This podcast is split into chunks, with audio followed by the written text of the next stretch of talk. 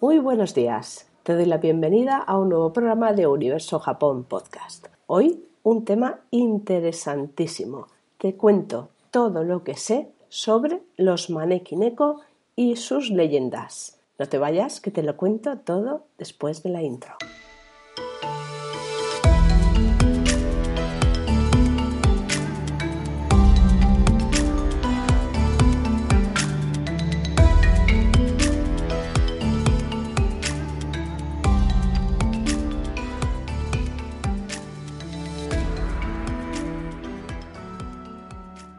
Hola de nuevo, me alegra muchísimo que estés otra vez por aquí escuchando este podcast. Para mí este es bastante especial. Te cuento por qué. Tengo absoluta fascinación por los manequinecos. De hecho, el logo de Universo Japón es un manequineco, en este caso lo he diseñado yo misma. Y es que no sé por qué, la verdad es que no sé el motivo, no, no sé el origen de esta fascinación.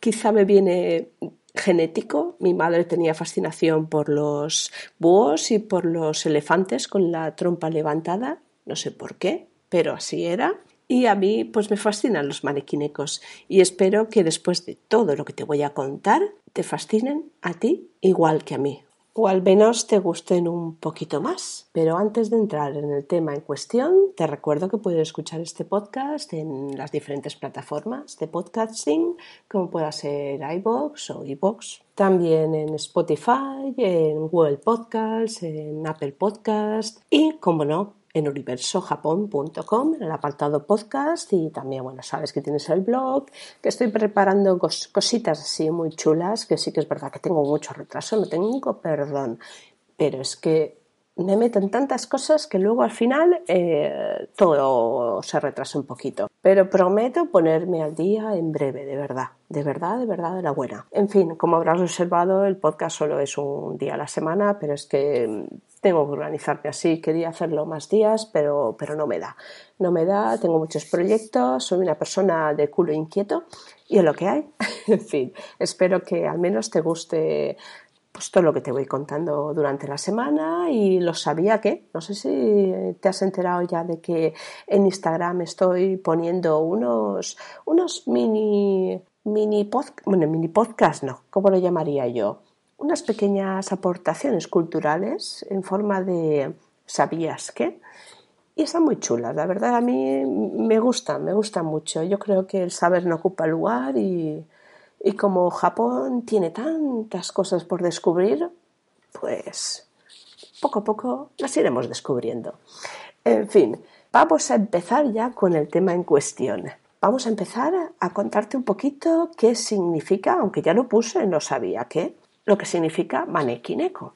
Maneki en japonés significa invitación o invitar a pasar. Y neko es gato en japonés, con lo que maneki neko literalmente se traduce como el gato que invita a pasar. O también se suele decir que es el gato que hace señas, un poco por cómo mueve la patita. No sé si habrás visto, que supongo que sí. Eh, aquí lo más habitual es verlo en la tienda de chinos, en los restaurantes chinos que cuando entras siempre ves un gato dorado, suele ser dorado, que mueve la patita, pues eso es un manequineco. Eh, normalmente siempre mantiene una pata, que suele ser la izquierda, simulando pues eso, el saludo o una invitación a acercarte a él. Esta expresión eh, se traduce por los japoneses como la cordialidad y como te dicen y te invitan a pasar, te dicen, ah, pasa por favor, eres bienvenido, ¿no? Y aunque lo popularizó China y el origen es japonés. Por mucho que todo el mundo lo llame el gato chino, no, es japonés. Los chinos tienen muchos otros méritos, pero este no, este es japonés. El eh, maniquí de Cocopotal se dice que está basado en un gato en particular de la raza bobtail japonés, que se caracteriza por ser tricolor. Es color blanco, manchas negras y naranjas. Y además tiene algo muy peculiar, que es la cola muy corta, que es como el rabito de un conejo, más o menos. Hay una leyenda que no es la leyenda puramente del manekineko, sino una leyenda del bobtail japonés. Cuenta la leyenda que el bobtail japonés es de cola corta, ya que en la era Edo un gato pequeño agobiado por el frío buscó calentar su larga cola cerca de una fogata. Tanto se acercó y se sintió relajado por el calorcito que no se dio cuenta que su cola comenzó a arder.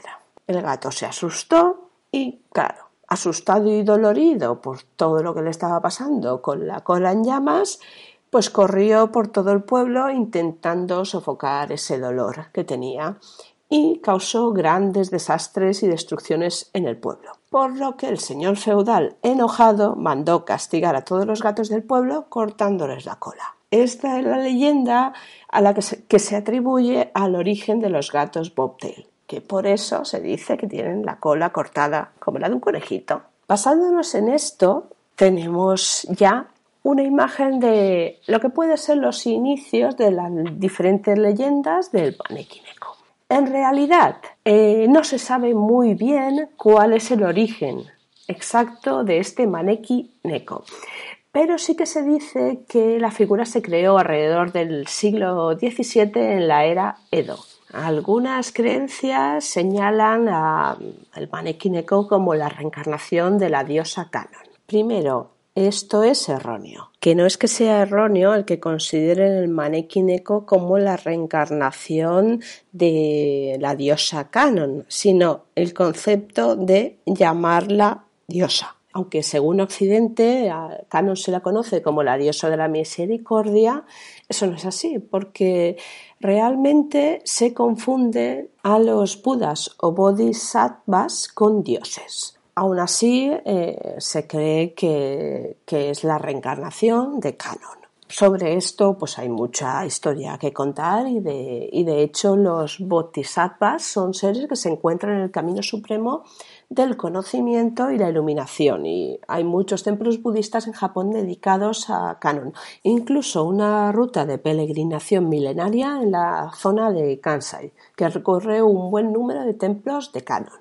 Luego hay otros orígenes que se creen y es que fue creado durante la restauración Meiji, imitando el gesto que hacían las prostitutas para llamar a sus clientes en la calle. Siendo estas las bases, te cuento las tres leyendas más conocidas que dan origen a este manequineco. La primera de ellas es el gato y el feudal.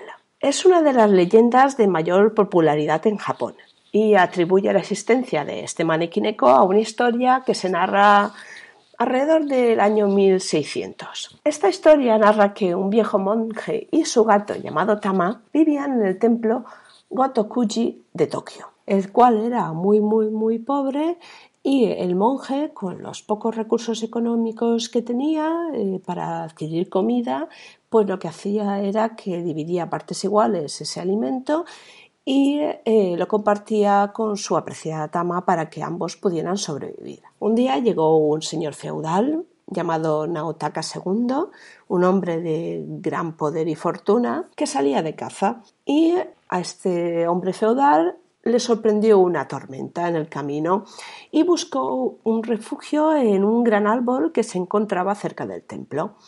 Sin embargo, este, este, señor se sorprendió a ver que a lo lejos un pequeño gato le hacía señas con su pata alzada. Y mientras lo observaba, se sintió atraído porque sentía que este gato lo llamaba para que se acercaba.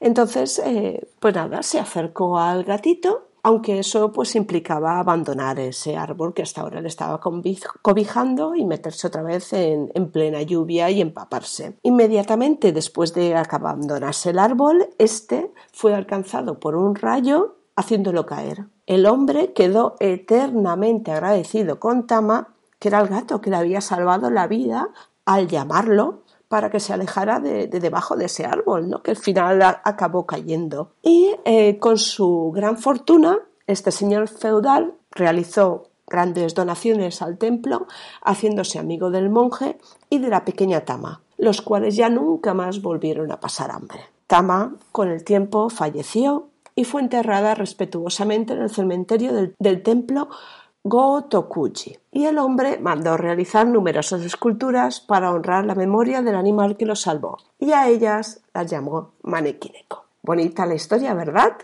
Ahora, bueno, te cuento la segunda historia. Eh, quizá ya no es tan bonita, es un poco ya tricky, no sé, pero también tiene, pues eso, su moraleja, ¿no? De, bondad, ¿no? Hasta la, se le llama la cortesana y el gato.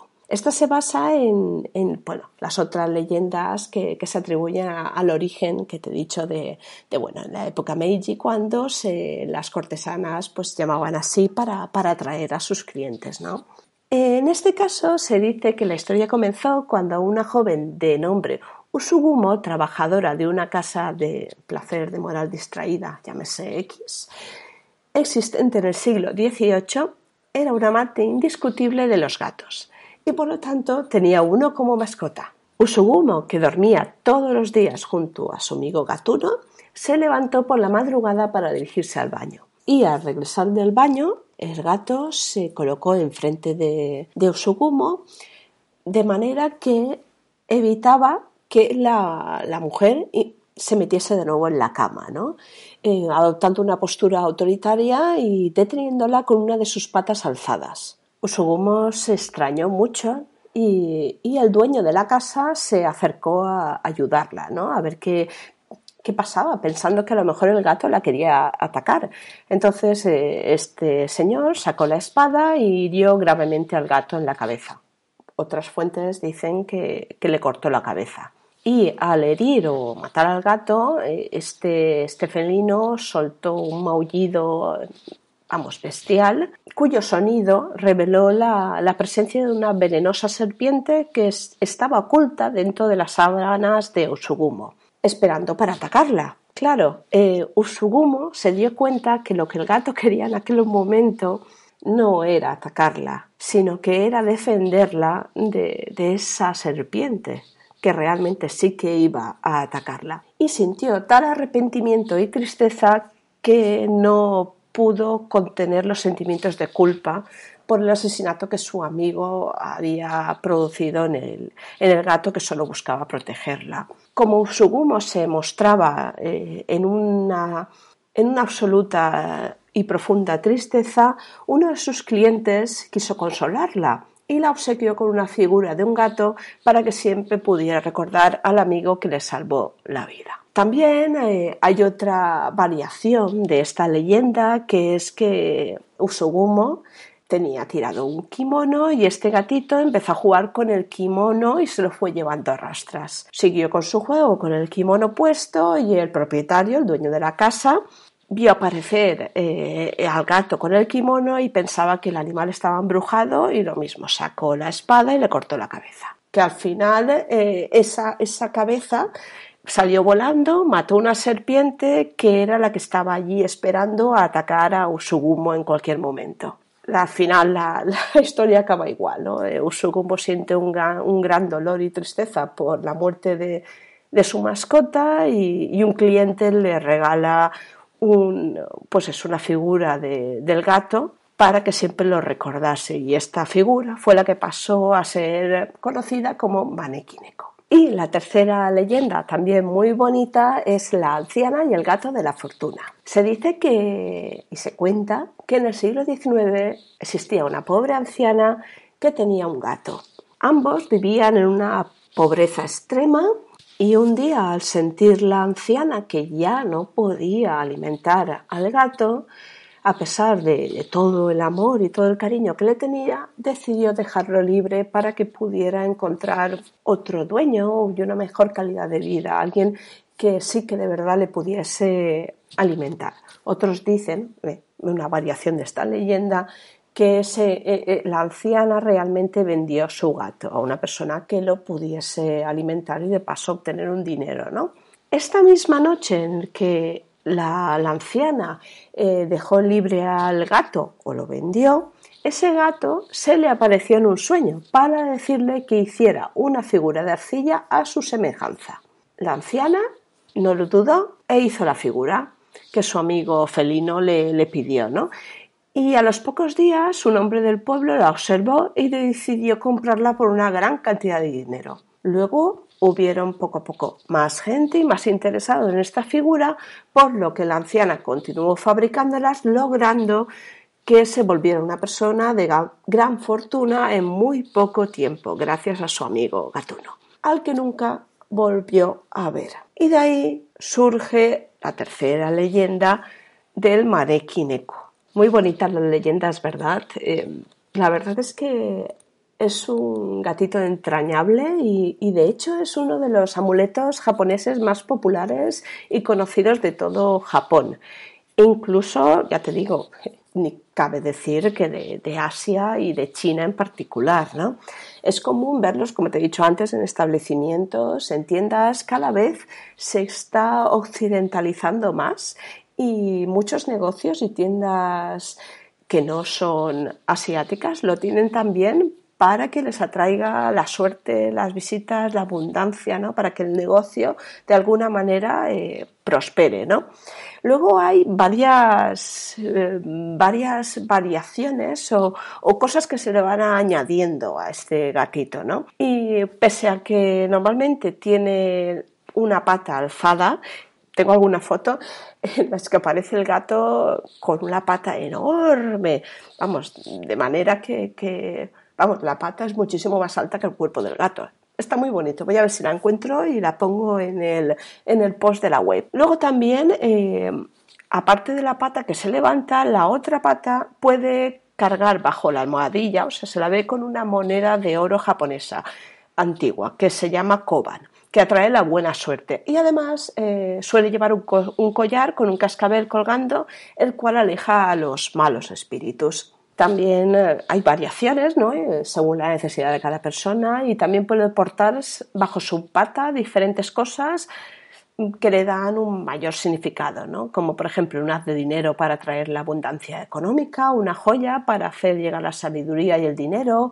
y una carpa que da abundancia a quienes lo poseen. Dependiendo de la pata que levante el manequineco, este tiene significados diversos. Si saluda con la pata derecha, se dice que trae la prosperidad, el dinero y la buena suerte. Y si saluda con la izquierda, atrae visitas. Y tal como te he dicho antes, que algunas tienen la pata muy alta, significa que mientras más, alta, más alto perdón, levante la pata, atrae las visitas desde mayores distancias. Luego está también el que levante las dos patas. Esto es más raro, pero también existe.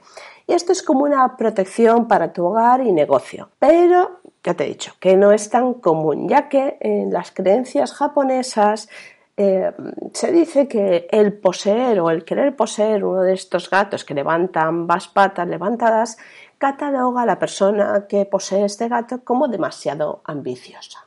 También habrás podido observar que pese a que el color más conocido y más extendido es el dorado, hay diferentes modelos de manequinecos según su color.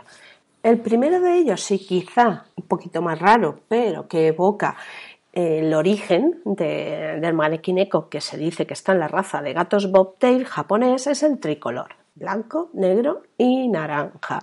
Actualmente se dice que atrae la riqueza y la prosperidad. Es como el gato que más suerte da y que además atrae la fortuna a los viajeros. Este tipo de, gato tricolor se llama calico.